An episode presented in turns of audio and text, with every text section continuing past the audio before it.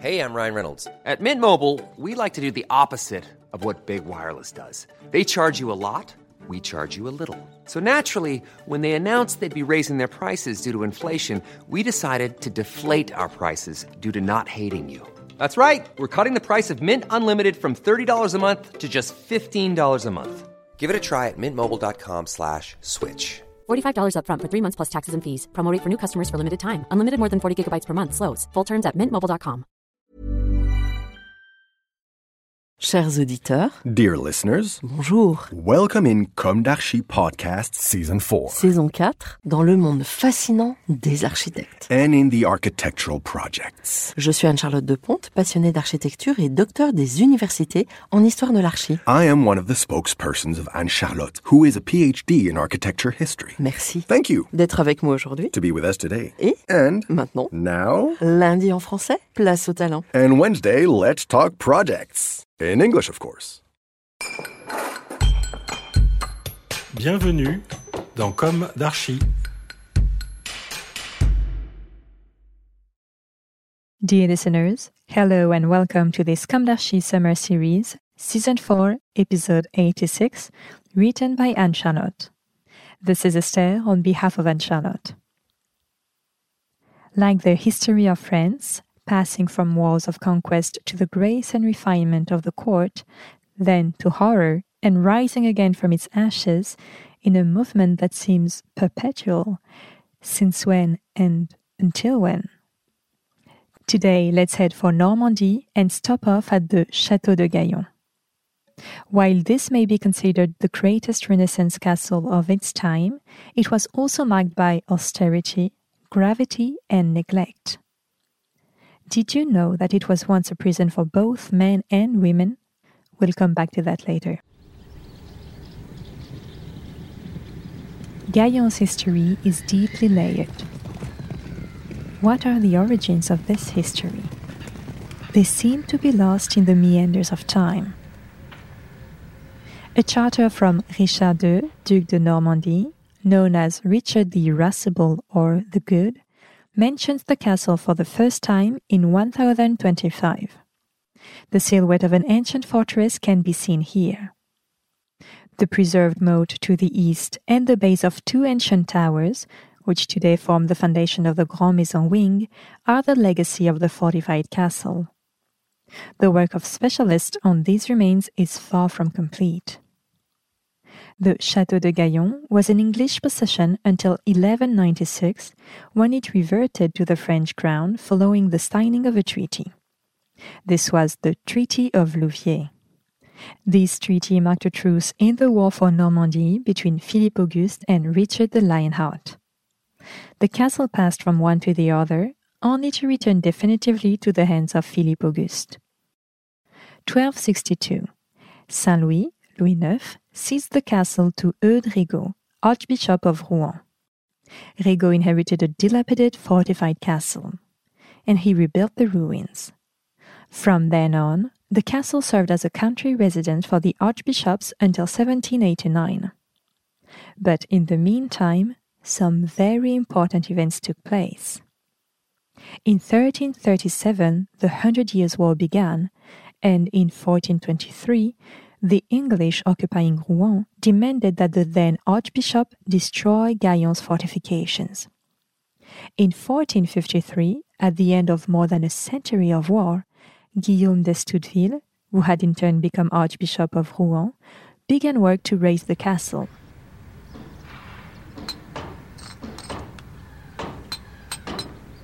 The entrance pavilion and the staircase, known as the d'Estouteville Tower, have survived to this day. For a second time, it will be reborn from the conflicts of man. We are now fully into the Renaissance era, for the Château de Gaillon shows how Renaissance architecture slipped into medieval structures and expressed itself through a host of details. During the Renaissance, the Cardinal d'Amboise, a close friend of Louis XII who became Archbishop of Rouen, undertook the transformation of Gaillon's original medieval fortifications. He committed colossal sums of money. A total of 1,800 workers were hired over no less than 10 years. A perspective view by Jacques Androuet du Cerceau shows the different parts, some of which still exist today, despite the destruction of the French Revolution and the arrangements of the 19th century. While the flamboyant style triumphs here, Italianate decorations, sculpted pilasters, and friezes of grotesques and shells also feature. From 1501, the building site was initially managed by master builders from the crown's staff. Compared to building and guild craftsmen, they were considerable figures, solidly trained in the Gothic tradition on royal building sites. They were reluctant to accept new ideas. But from 1506 onwards, the royal masons left the building site. They were replaced by masons from Rouen, who were more open to the customer's requirements, in this case, the new ideas of the Cardinal d'Amboise. I quote Jean-Marie Pérouse de Montclos in De la Renaissance à la Révolution, Histoire de l'architecture française, published by Éditions du Patrimoine in 1989. At Gaillon, the Archbishop's summer residence, Georges d'Amboise's predecessor had opened a major Gothic worksite, which the Cardinal entrusted to craftsmen from the Loire Valley. Three years before the Cardinal's death, the direction of the work underwent an inflection.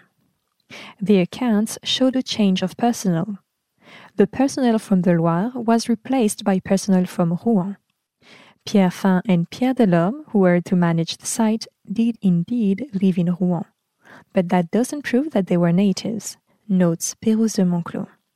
He adds, Pierre Delorme masters both styles, French Gothic and Italian Antique.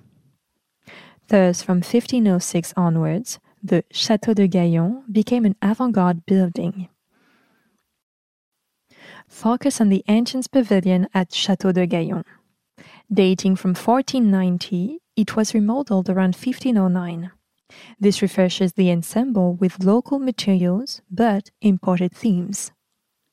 The underlying verticalism of the building's three bodies on its three levels is apprehensible. Nevertheless, the facade is cut horizontally by three cordons of mouldings, cornices adorned with acanthus, dentils, and oves. These extend the entablatures, separating the three levels of the central body, supported by flat pilasters with composite capitals and grotesque embroidered shafts. The whole is crowned by a frieze alternating smooth metopes and triglyphs. The median part of the central body consists of a passageway under a low arcade on the first level and two loggia levels. The wall obstruting the opening must be mentally removed. On the second level, the lowered arcade is tangential to the molding cordon. On the third level, the ceiling is flat.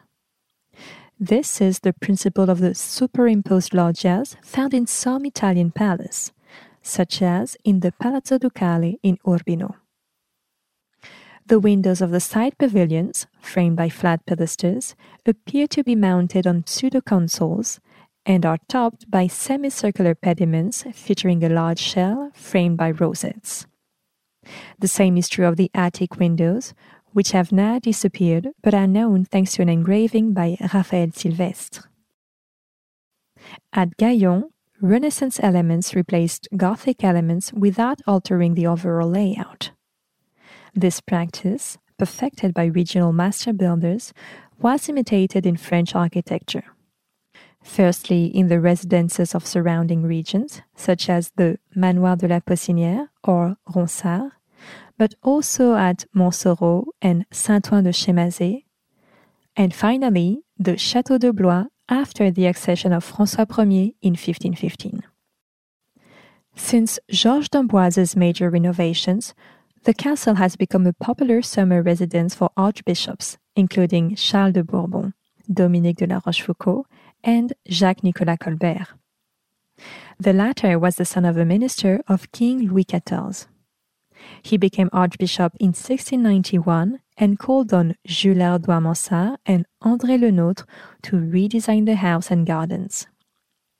During the French Revolution, the property was confiscated from the church. It was sold in 1796 as national property. A disastrous period followed. 1812, the castle was bought by the state. It became one of France's nine central prisons.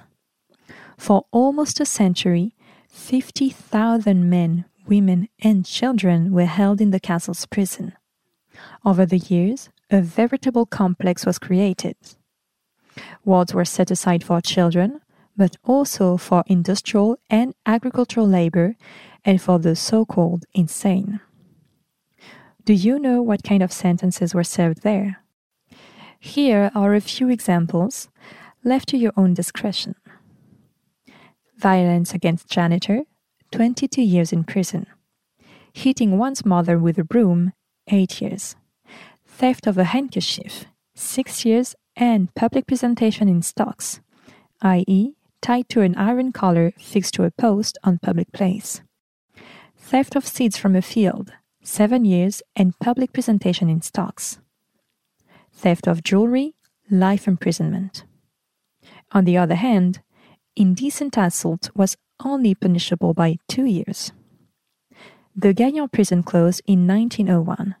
It was occupied by barracks from 1902 until the end of the First World War. In 1939, the castle housed 400 people fleeing the Spanish Civil War and was soon used as a prison again during the Second World War. The German army set up a Stalag, a prisoner of war camp for non officers. In 1941, the camp was made available to the Vichy government. At the end of the war, it was the collaborators who were locked up in Gaillon. In 1972, the state reinvested in the castle. Today it is trying to build its resilience, and I quote, making the Château de Gaillon fit for use by society, a project of this scale in time and space must be built with an eye to the major challenges facing the world today and shaping its future. As strongly as the Renaissance, which shaped Gaillon in the 16th century, the world has entered a phase of profound change, more general and inescapable by the day. Systemic changes are appearing at all levels environmental, economic, energy, food, social, these general globalized changes, whether gradual or abrupt, form the backdrop to the Château de Gaillon project. End of quote. Would you like to take part? A fundraising campaign is underway, accessible via the castle's website, châteaudegaillon.fr, and the Fondation du Patrimoine. Unless, of course, the morass in which we're floundering boxes down even more deeply and for years to come. That would be terrible. What Gaillon and history in general teach us is that power struggles, which ensure long dark years for all, inflicting endless suffering, lead to balances far removed from the design of the warring factions. Man needs joy, not injunction and terror.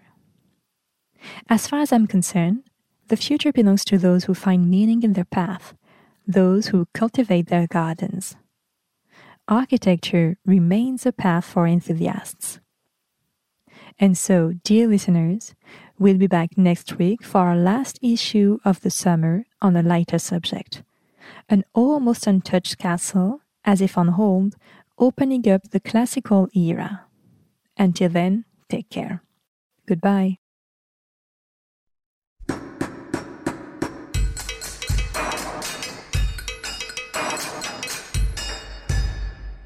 Thank you for listening. Thanks to Julien Rebours, sound engineer, who is collaborating with us today. Don't forget to tune in to our previews on Instagram at Com d'Archi Podcast.